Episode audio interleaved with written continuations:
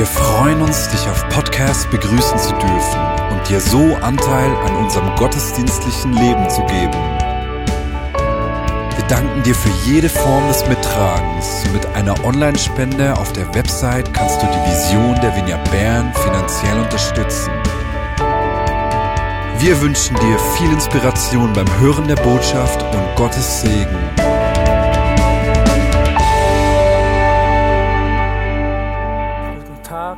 Habe heute das Privileg, zu euch reden zu dürfen. Wie viele von euch kennen diese Demonstration?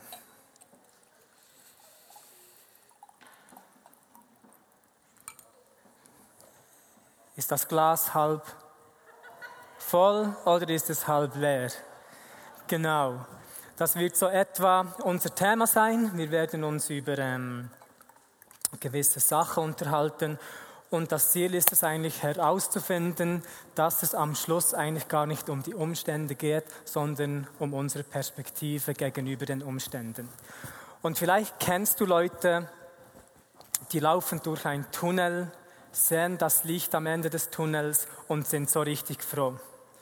Vielleicht kennst du aber auch Leute, die laufen durch das Tunnel, sehen das Lichtende am Tunnel und fallen in eine Depression, weil sie denken, ah, jetzt kommt noch der Zug.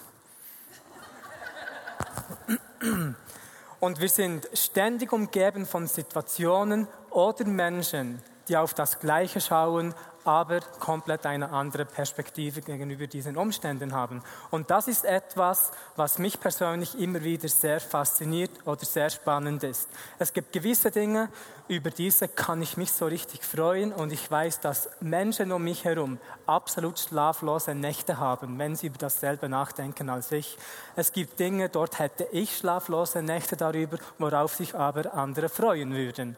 Oder ein klassisches Beispiel. Du schaust etwas an, findest das total cool, total schön und dann kommt ein Freund oder eine Freundin und erzählt dir, wie hässlich das eigentlich ist.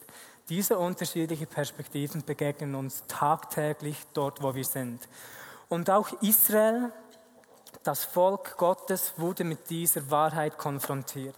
Ich gehe davon aus, dass die meisten diese Geschichte kennen. Das Volk Israel war in Ägypten für über 400 Jahre gefangen. Und ihr könnt euch vorstellen, was das bewirkt bei einem Volk, wenn man über 400 Jahre lang gefangen ist. Dann wird die Mentalität wird zerstört und Israel hatte diese Sklavenmentalität und lebte ständig in dieser Rolle des Opferseins. Die hatten diesen Waisengeist und das ist einfach die natürliche Folge, wenn man über 400 Jahre in der Sklaverei lebt. Aber da kam der Tag, an dem Gott Moses schickte, um das Volk Israel endlich von Ägypten, von der Sklaverei zu befreien. Und sie machten sich auf den Weg, um ins verheißene Land zu kommen. Das Ziel war eigentlich, dass Israel einige Wochen durch die Wüsten geht um danach in die prophetische Bestimmung hineintreten zu können. Und nach diesen paar Wochen war Israel eigentlich dort. Sie waren so kurz vor dem Ziel, an dem Ort im Land, in dem Milch und Honig fließt, im verheißenen Land, in der prophetischen Bestimmung, das Gott für sie vorbereitet hat. Und Israel wollte noch nicht hineintreten, aber Moses und die Leiter haben zwölf Spione geschickt, um das Land zu betrachten, um zu sehen, was dort sich eigentlich befindet.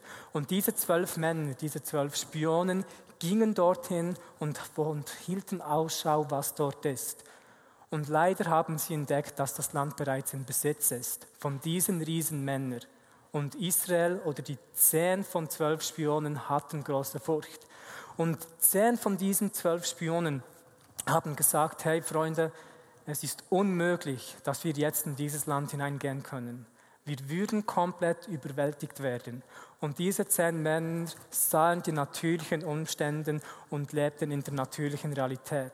Zwei andere Männer aber, Josua und Kaleb, schauten dasselbe an und sahen jetzt aber nicht die natürlichen Umstände, das Hindernis, sondern lebten von der prophetischen Perspektive, dass das das verheißene Land ist, das Gott ihnen zu und versprochen hat.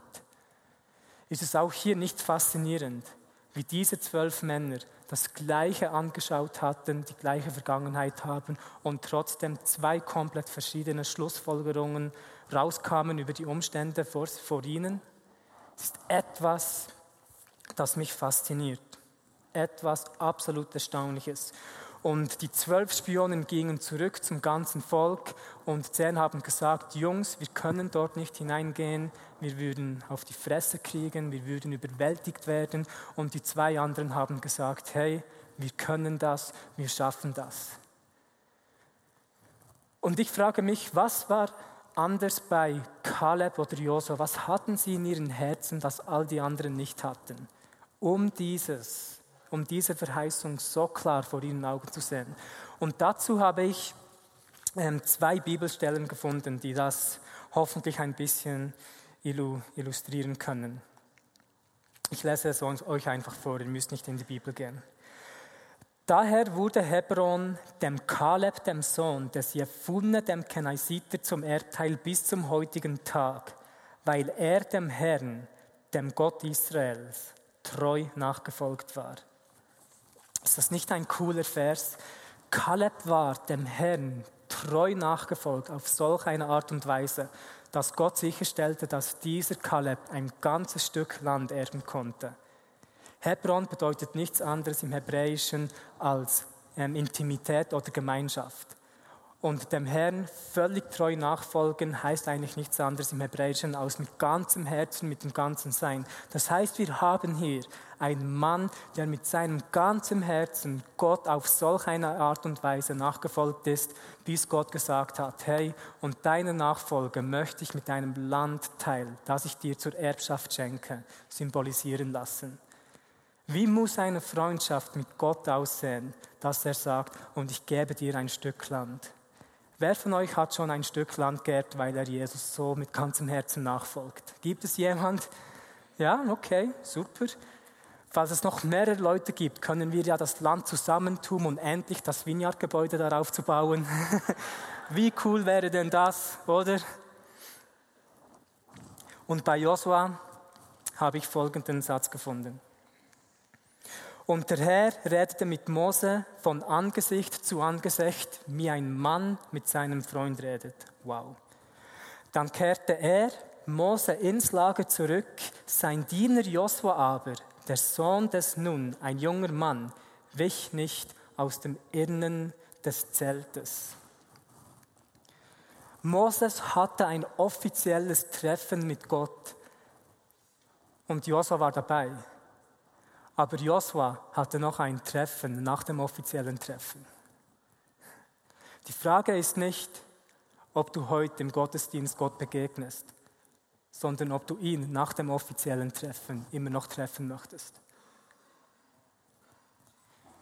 Und in dieser Zeit mit Gott, mit dem Heiligen Geist, verändert sich unser ganzes Wesen. Wir sehen Dinge anders, weil seine Gegenwart auf uns kommt, das wortwörtlich unser ganzes Sein transformiert. Kaleb und Josua hatten ganz einfach eine andere Sicht auf die Umstände, weil sie eine andere Sicht auf Gott zuerst hatten. Denn so wie du Gott siehst, bestimmt oftmals, wie du dein Umfeld auch wahrnehmen wirst. Und ich kann mir vorstellen, die haben dort gehadert und Joshua Kaleb haben gesagt, Jungs, wir können das, wir schaffen das. Und all die Leute haben gesagt, Herr Jungs, seid doch mal realistisch. Und vielleicht ist das ein Satz, der du auch kennst. Leute kommen und sagen, hey, sei doch realistisch. Und meine Antwort wäre, nein, wir sind dazu kreiert worden, übernatürlich zu sein. Seit wann ist Gott Realist? Keine Chance. Und Kaleb und Josua haben diese Gegenwart immer wieder gesucht, haben Zeit mit Gott verbracht. Und sie haben entdeckt, dass je mehr sie in seine Augen geschaut haben, desto mehr werden sie durch seine Augen sehen. Sie pflegten diese Beziehung mit dem Vater, mit Gott. Aber das Volk Israel war leider nie an einem Punkt, an dem sie das auch getan haben. Israel hatte sich sogar bewusst geweigert, in diese wunderschöne Beziehung mit Gott hineinzugehen. Sie lebten in dieser Mentalität, Sklave zu sein und einen Gott als Meister zu haben. Denn sie haben auch immer wieder gesagt, nach der Befreiung haben sie Moses immer wieder gesagt, Gott hat uns hier nur rausgebracht, damit wir jetzt hier in der Wüste sterben. Das war die Perspektive vom Volk Israels. Und das Schlimme ist, dass es später sogar dazu kam. Cheers.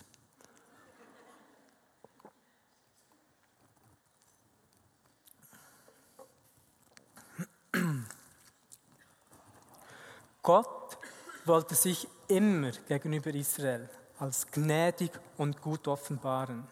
Aber weil Israel diese Sicht nicht bekam und sich selbst immer als Opfer sah, konnten sie nicht das von Gott empfangen, was er ihnen geben möchte. Sie sahen sich nicht als würdig.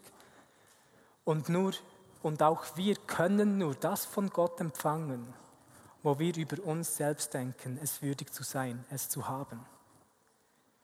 Wir können nur das von Gott empfangen, was wir über ihn glauben, dass er es geben möchte. Das Wichtigste in deinem Leben ist es, was du über Gott glaubst. Das wird dein ganzes Leben bestimmen. Diese zwei Perspektiven vom Volk Israel und Josua und Kaleb bestimmten nicht nur die Gegenwart, sondern bestimmte auch die Zukunft. Israel musste nach dieser Entscheidung, nicht in das Land hineingehen zu wollen, zurück in die Wüste für 40 Jahre. 40 Jahre. Und die ganze Generation, die eigentlich in die prophetische Bestimmung hineintreten sollte, starb in dieser Wüste, genau wie sie es immer proklamiert haben. Weil Unglaube erhält oftmals immer das, was es auch erwartet. Die ganze Generation, außer zwei Leute, haben das verheißene Land nie gesehen. Josua und Kaleb hatten das große Privileg, 40 Jahre danach das Volk in dieses Land hineinzuleiten. Wisst ihr, was noch schlimmer ist? Dass die zehn Spione, gerade nachdem sie zurückkamen und dem Volk sagten, Jungs, wir können das nicht, diese starten sogar sofort auf der Stelle. Hat sie Gott aus dem Spiel genommen. Und ich ermutige Leiter immer wieder, wenn Gott dir das Privileg gibt, vor Leuten zu stehen, als Leiter zu Leuten sprechen zu dürfen, limitiere Gott, der Gott Israels, niemals vor anderen Menschen. Mache das nicht. Wir sind dazu hier, den Menschen aufzuzeigen, dass wir einem Gott dienen, von dem nichts unmöglich ist. Absolut nichts. Die Perspektive gegenüber den gegenwärtigen Umständen bestimmte also nicht nur die sofortige Gegenwart, sondern auch die Zukunft. Und deine Zukunft ist immer mit dem verknüpft, was du heute siehst. Ich glaube nicht, dass die Zukunft vor uns liegt, sondern in uns ist.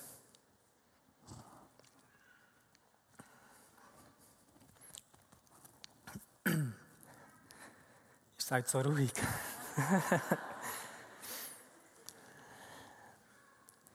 Heute bin ich fit.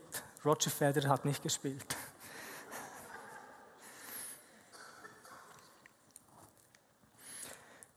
Deine Perspektive gegenüber einem, einer hoffnungslosen Umgebung oder gegenüber einem hoffnungslosen Problem ist immer das größere Problem als das Problem.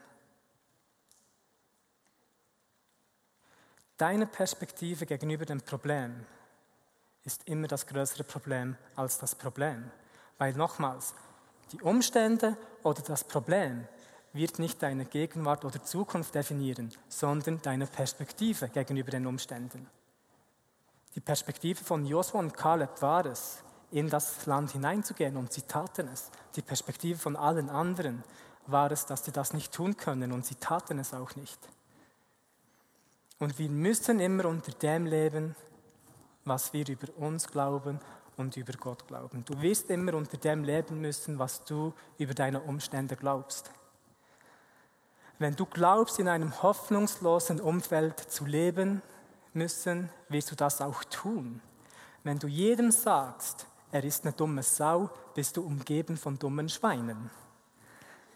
Das ist die Realität. Durch deine Perspektive bestimmst du wortwörtlich dein Umfeld, deine Gegenwart und deine Zukunft. Deine Zukunft ist also mit dem verbunden, was du heute siehst.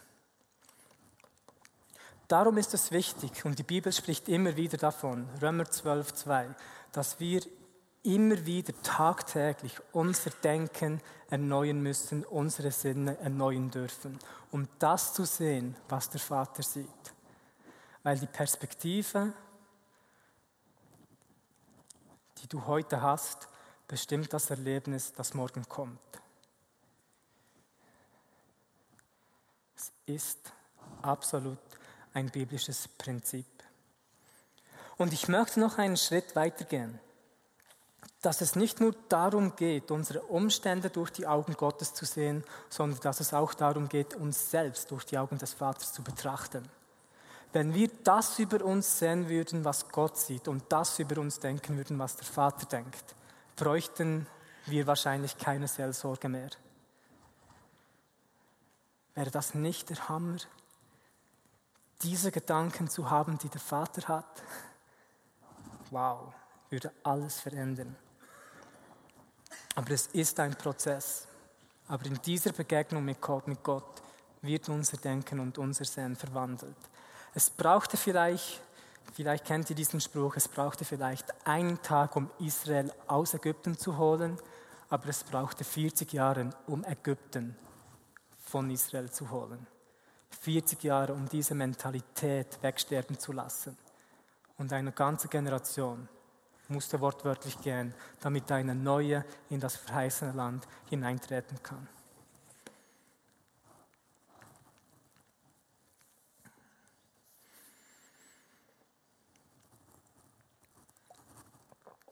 Oftmals ist es auch einfach gut, wenn man überfordert ist, weil man etwas sieht, was nicht gut ist, einfach zu sagen, hey, das, was du siehst, ist nicht immer die Wahrheit.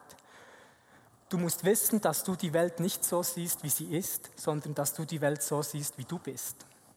Du hörst nicht immer das, was gesagt wird, sondern du hörst oftmals das, wofür du vorbereitet bist, es zu hören.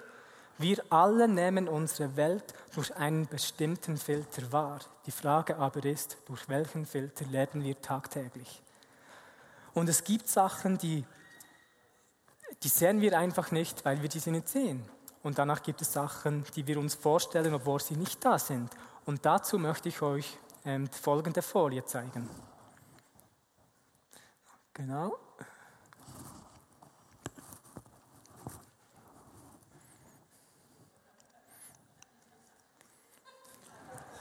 Okay, jetzt ganz ehrlich, bei wem hat es geklappt?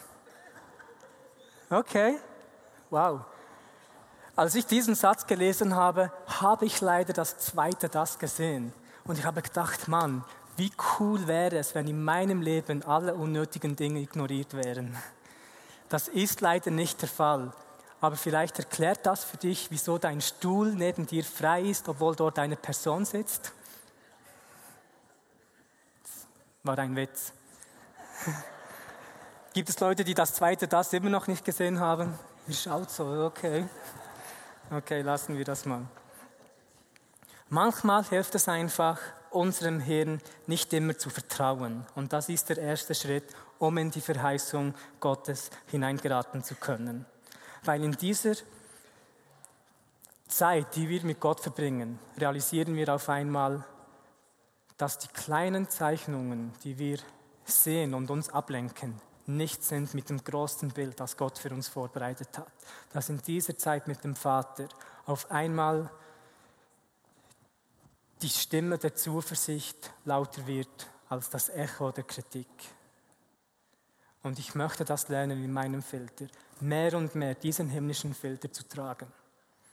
Und ich weiß noch, als ich etwa vor zehn Jahren habe ich angefangen, bewusst viel Zeit mit Gott zu verbringen und das hat komplett alles verändert. Das hat verändert, wie ich meine Mitmenschen sah, es hat verändert, wie ich mich selbst sah und wie ich Gott sah.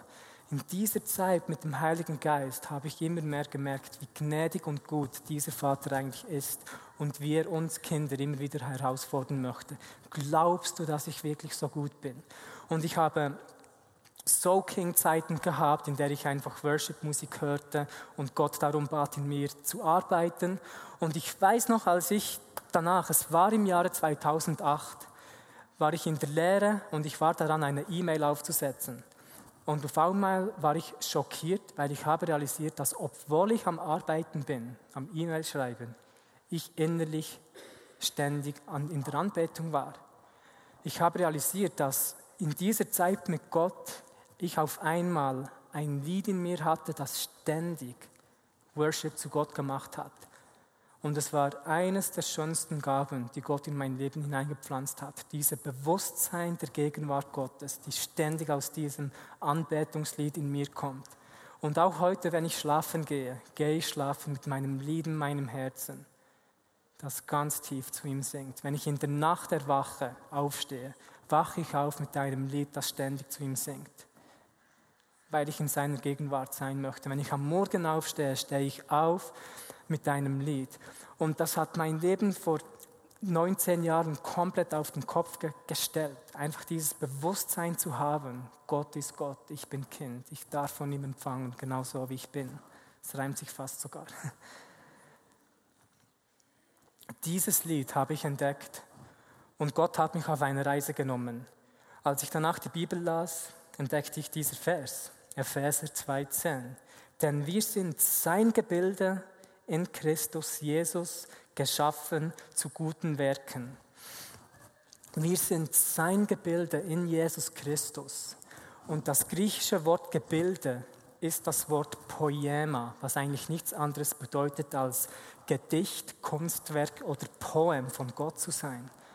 Und ich habe realisiert, wow, Gott ist der Künstler und wir sind sein Gedicht, wir sind sein Lied. Und in diesem Prozess war ich wahrscheinlich daran, nicht nur das Lied in mir zu entdecken, aber mich selbst kennenzulernen. Jeder von uns ist ein Lied, ein Kunstwerk geschaffen von Gott. Und das hat meine Welt, meine Beziehung mit Gott so bereichert. Ich war so, so glücklich über diese Offenbarung. Und danach, wieder einige Jahre später, war ich in Redding, Kalifornien und habe dort das erste Mal von Bob Hazlett gehört. Und Bob Hazlett hat in einer Konferenz gesprochen und dieser coole Mann hat danach Folgendes gesagt. Die Harvard Medical School hat vor einigen Jahren etwas Interessantes herausgefunden. Sie haben herausgefunden, dass gewisse unserer Proteine Geräusche von sich geben. Unsere menschliche DNA besteht auch zu einem guten Teil aus Proteinen. So dachten sich Forscher, dass wenn man diese Proteine der DNA entnehmen könnte, dies an einem Computer schließen würde, sie das Geräusch einer menschlichen DNA hören würden. Das haben sie gemacht und was sie fanden, überraschte sie. Sie nahmen also das Blut eines Menschen, um die DNA davon zu erhalten, programmierten diese in einen Computer und sahen etwas Erstaunliches. Sie haben nicht nur entdeckt, dass, dieses, dass diese Geräusche machen, sondern dass eine organisierte Melodie von sich geben. Forscher haben Proteine von der DNA genommen, DNA genommen von einem Protein in unserem Körper, haben das an einen Computer angeschlossen, weil sie wussten, da kommen Geräusche heraus und als dies am Computer waren, waren die Forscher entsetzt, schockiert, weil sie haben gemerkt, das sind nicht nur Geräusche, das ist eine abgestimmte Melodie, die aus unserer DNA herauskommt. Und Bob Hazlett hat ein Beispiel, wie sich das anhört. Und dieses habe ich hier. Ich habe die Session gekauft und wir werden das jetzt zusammen anhören. Und ihr werdet auch die Stimme von Bob Hazlett hören, weil das von dieser Session herauskopiert ist. Darum erschreckt nicht, weil die, seine Stimme ist lauter als das Lied selbst. Hören wir uns dieses Lied von dieser DNA doch mal zusammen an, okay?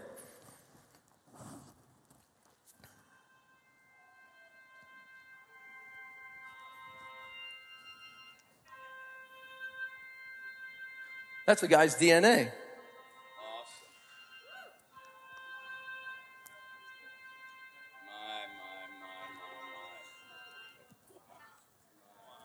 Das war Chris Valentin. Ja. Ist das nicht cool? Ist das nicht cool? Unsere DNA hat ein einzigartiges Lied und jede DNA jeder Mensch auf der Welt ist einzigartig geschaffen, was dazu führt, dass jeder ein einzigartiges Lied in sich trägt. Und die Juden gehen davon aus, dass Gott die Welt nicht in die Existenz gesprochen hat, sondern gesungen hat. Das heißt, es gab einmal einen Tag, an dem Gott über Marius nachgedacht hat. Und er war so glücklich über den Gedanken von Marius, dass er angefangen hat zu tanzen. Und die Bibel sagt, der Herr dein Gott ist in deiner Mitte ein Held, der rettet, er freut sich über dich in Fröhlichkeit, er schweigt in seiner Liebe, er jaucht über dich mit Jubel. Es gab einmal einen Tag, Gott hat über Marius nachgedacht, hatte getanzt, hatte sich geschwungen, hatte gejaucht und gesungen und die DNA von Marius wurde programmiert. Absolut, das glaube ich. Ich habe dieses Lied entdeckt, danach den Vers und danach kam Bob Hazlett, der, der das erzählt hat, dass wir wortwörtlich ein Lied in uns tragen. Ist das nicht der Hammer? Und es gibt einen Weg. Amen. Und es gibt einen Weg oder einen Zugang, den Gott heute freilassen möchte, damit jeder dieses Lied oder sich selbst entdecken kann, um in diese Beziehung mit Gott wachsen zu können. Die DNA von, du kannst übrigens Blutproben oder sonst etwas in ein Labor senden, nach England zum Beispiel, und kannst dort somit dein eigenes Lied bekommen. Es ist etwas, ähm, kostet etwas viel, aber es ist tatsächlich machbar. Ich habe das recherchiert. Okay. Die DNA, der, der Typ, von dem wir die DNA gehört haben, hatte später leider Darmkrebs. Und jetzt wollten die Forscher herausfinden, wie sich die DNA des Krebses anhört. Und das hören wir uns jetzt an. Du kannst das zweite Beispiel.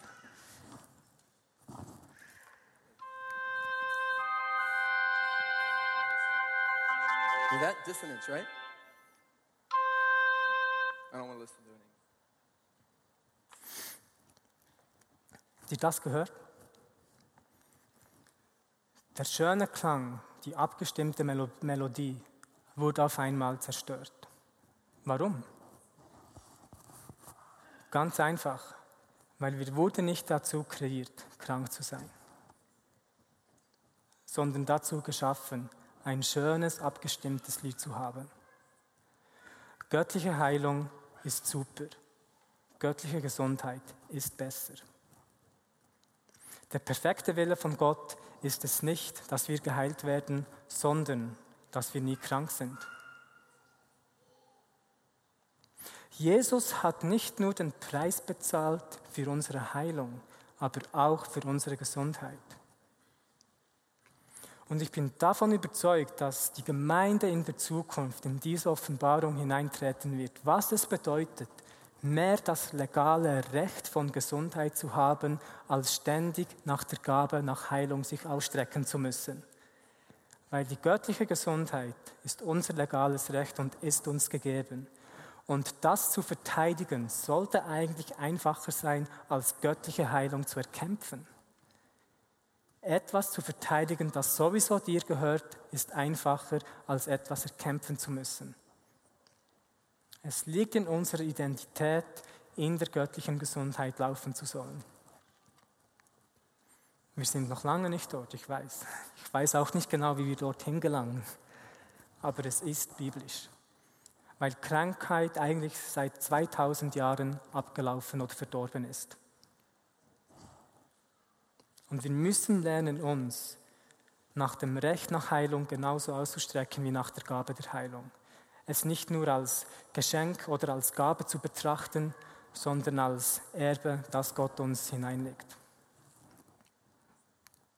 Das Kreuz von Jesus hat alles gemacht.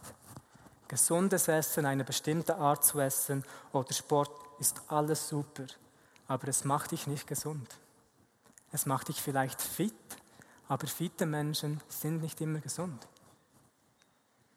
Ich sage nicht, dass wir das nicht tun sollen. Ich selbst schaue ab und zu aufs Essen. Ich selbst versuche regelmäßig Sport zu machen, mit dem Bewusstsein, dass mein Vertrauen auf Heilung und Gesundheit nicht in Sport oder Essen ist, sondern allein im Kreuz von Jesus. Weil Essen, die Schöpfung, ist auch gefallen. Darum kann ich dort mein Vertrauen in Gesundheit nicht hineinsetzen. Nur alleine in Jesus und seiner göttlichen Offenbarung. Nochmals, was habe ich gesagt? Sport, gesund essen. Amen, tut es. Es ist wichtig. Es kann hinzufügen, es soll hinzufügen, aber es darf nicht unser Hauptpunkt sein, in dem unser Vertrauen allein ist. Okay? Bitte versteht mich nicht falsch, geht nicht hinaus und sagt, der Andi hat gesagt, gesund essen, Sport soll man nicht mehr machen, habe ich nicht gesagt. tut das, es ist wichtig, aber unser Vertrauen sollte alleine in diesem vollbrachten Werk des Kreuzes sein. Okay? Ich habe nicht eine DNA-Probe von mir eingeschickt. Aber als ich mit Marius essen ging, konnte ich tatsächlich eine DNA-Probe von Marius einschicken lassen und habe das Lied erhalten. Wer möchte das hören? Okay, Mari, Überraschung.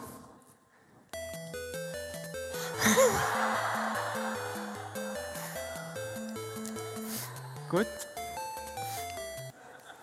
Ein Witz, der musste einfach sein.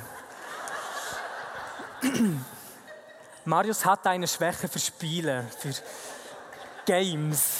Darum dachte ich, den muss ich fast bringen. Tetris, er kennt sogar das Spiel. Obwohl es würde mich nicht überraschen. Nein, lassen wir es. Wir lieben die Mari.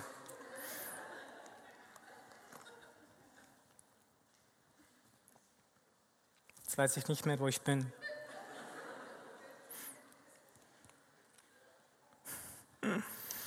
Eieiei. Israel war kurz vor dem Ziel. Zwei verschiedene Perspektiven brachte sie in zwei verschiedene Zukunften. Die einen haben gesehen, wie sie das Land einnehmen können, die anderen hatten Angst von den Riesenmännern. Das Komische an, den, an der ganzen Sache ist, dass 40 Jahre später, als Israel wieder am selben Punkt war und in das Land hineingingen, sie keine Riesen mehr sahen. Israel hatte keine Begegnung mit einem Riesen bis zu den Tagen Davids und das war 500 Jahre später. Und es war diese Angst von den Riesen, die eine ganze Generation von ihrer prophetischen Bestimmung abgehalten hat. Ist das nicht tragisch? Und ich möchte uns sagen, euch sagen, mir selbst, dass die Angst von der Zukunft immer schlimmer als die Zukunft ist. Oder dass das Problem nicht das Problem ist, sondern unsere Perspektive darüber. Ein Mann hat einmal gesagt, Mark Twain, ich hatte mein ganzes Leben viele Probleme, und Sorgen. Die meisten von ihnen sind aber niemals eingetreten. Wer kennt das? Wer kennt das? Die Gegenwart Gottes ist wortwörtlich die Antwort für all diese Gründe, die uns in der Nacht wach halten. Und nochmals, wie, je mehr wir ihn suchen, sein Angesicht, umso mehr werden wir zuerst in seine Augen schauen und danach durch seine Augen sehen. Und all die großen Probleme vergehen plötzlich in dieser warme Liebe.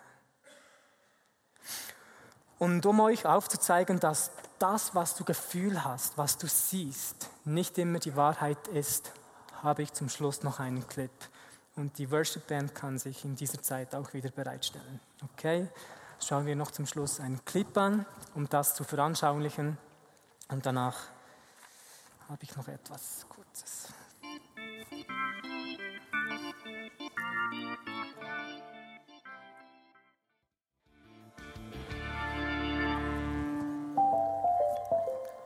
Welcome to Ultra Reality im Reich von Gott, würde ich sagen. Wenn du am Morgen aufstehst, du auf dem Fenster schaust und siehst, wie das Verderben auf dich zukommt. Nimm den Bildschirm weg. Und frage dich, wie du den Feind oder welche Türe der Feind gebraucht hat, um diesen Bildschirm zu installieren, damit du diesen Zugang verschließen kannst. Und dafür bete ich, Heiliger Geist, dass du uns aufzeigst, wie wir diese Bildschirme erkennen können und den Zugang zu den Menschen, die versuchen, diesen Bildschirm zu installieren, wie wir diese verschließen können. Ich danke dir, Heiliger Geist, dass du den Filter freisetzt, dass wir das sehen, was du uns sehen lassen möchtest. Ich bitte dich darum, dass du unsere Gemeinde lernst und einfach deinen Kindern lernst, was es bedeutet, von deiner Perspektive heraus zu leben und dein Reich sichtbar zu machen, um dir, Jesus, alle Ehre geben zu können. Wir möchten lernen, Vater, durch deine Augen zu sehen. Im Namen Jesus. Im Namen Jesus. Amen.